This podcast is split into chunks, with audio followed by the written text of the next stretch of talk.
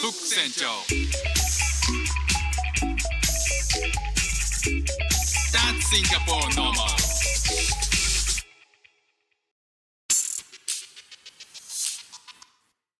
どうも副船長です。シンガポールで3歳と4歳の息子の子育てをしている主婦です。イラストに挑戦したり歌を歌ったり英語学習のことだったり海外生活で面白いと感じた日本との文化や価値観の違いそこから改めて感じた日本のすごいところなんかをお話ししております。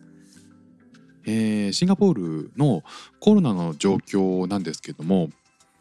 えーありがたいことに、えーどんどんどんどん減少している状況なんですね。で、えー、と少し前の配信でお話ししたんですけど今シンガポールでは外出時にマスクを着用する義務が、えーなくなってあのもう自由になったんですよね。まあ、あのマスクする人もいるし少ないしない人もいて別にそれを取り締まられることもなく、えーただまあ屋内はいまだにマスク着用の義務がされている。なので商業施設とかでなんかこう買い物をする時とかは、えーみんなマスクをしてますし、まあ飲食店に入る時はマスクしてメニューが来たら、えーマスクを初めて外せるっていうような、まあ、感じなんですけども、まあ、ここに来て、えーシンガポールが大きくその方針をですね方針というかそのコロナに対する、えー向き合い方っていうのが大きく変わる、前進するっていうのが26日から、スタートします。まあ、どういうことかっていうと、えーグループサイズ、えーこれまでのあの一度1回で集まる人数っていうのが、えー一度に8人とかねあの制限されてたんですよね。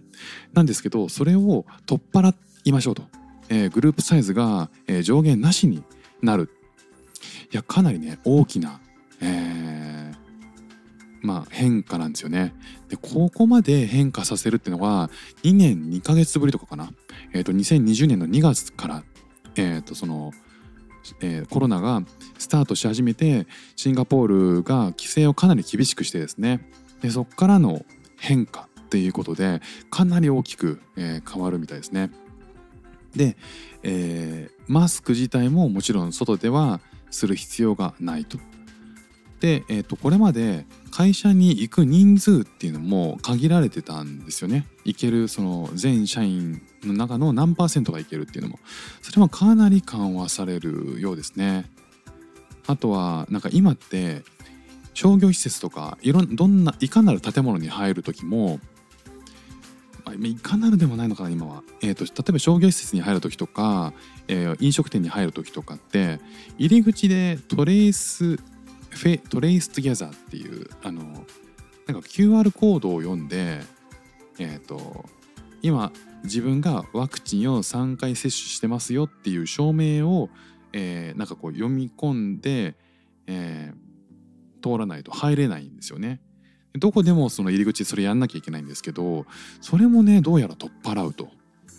いやだいぶだから、まあ、もうそのコロナと共に生きていこうっていうのが、まあ、政府としてもそういう方針に、えー切り替えたというか、まあ、そうやってこうよっていうふうにもういよいよ、まあ、判断したっていうことの表れなんですよね。他にインパクトになることっていうと、えっと、Capacity Limits for Large Events っていう、まあ、多分こう、えっと、大きなイベントでのキャパシティの上限っていうことに対しても取っ払うよっていうふうに言ってるんですよ。まあつまりどんな大きなイベントもやっていいっていうことなのかないやこれはすごいですね。えっと実はシンガポール今年、えー市街地をあの F1 カーが走る F1 のレースが実は開催される予定でこれはあのシンガポールがこれまでもやってきたんですけど4年間とかかなただここ2年間要はパンデミックになって2020年の回から21年まで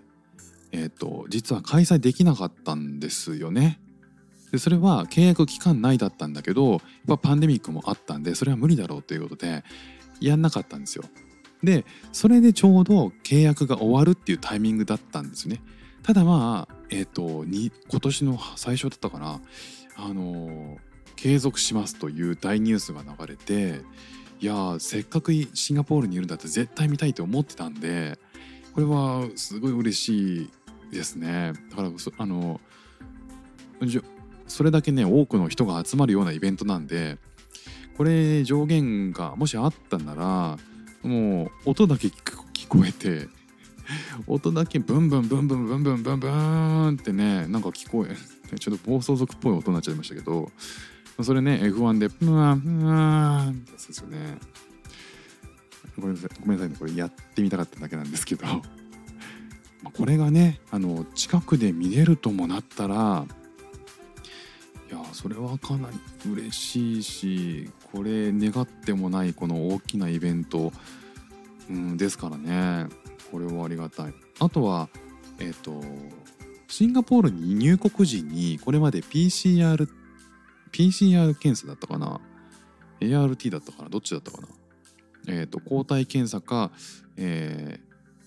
かかってる感染検査か抗原検査かどうかっていうのはちょっと分かんないですけどそのテストをすることは必要だったんですよね。ただ入国時にそのテストも必要なくなるということで、まあ、これはねあの例えば僕が日本に帰って、えー日本で出発前に検査はいるのかどうか分かんないんですけどまあいるのかなでそこからシンガポールに来てまた検査しなきゃいけないっていう状況だったんですけどそれがねなくなるっていう、まあだいぶ楽になりますよね。もう全然こう日本とシンガポールまあえっ、とシンガポール最近、えーようやくねあのいろんな国に開国したのでいろんなとこに旅行行けるんですけど、まあ、日本にね帰国する時とかも、えー日本に帰ってまたシンガポールに来る時にまあ普通に、えーパンデミック前と変わらず旅行ができるようになるような感覚なんですよね。だからまあ本当にニューノーマルっていうのかな結構大きな変化で、えーまあ嬉しいですけどねすごいありがたいですしね。まあ、本当に国によってね方針って違うんだなっていうふうに、まあ、改めて思いましたね。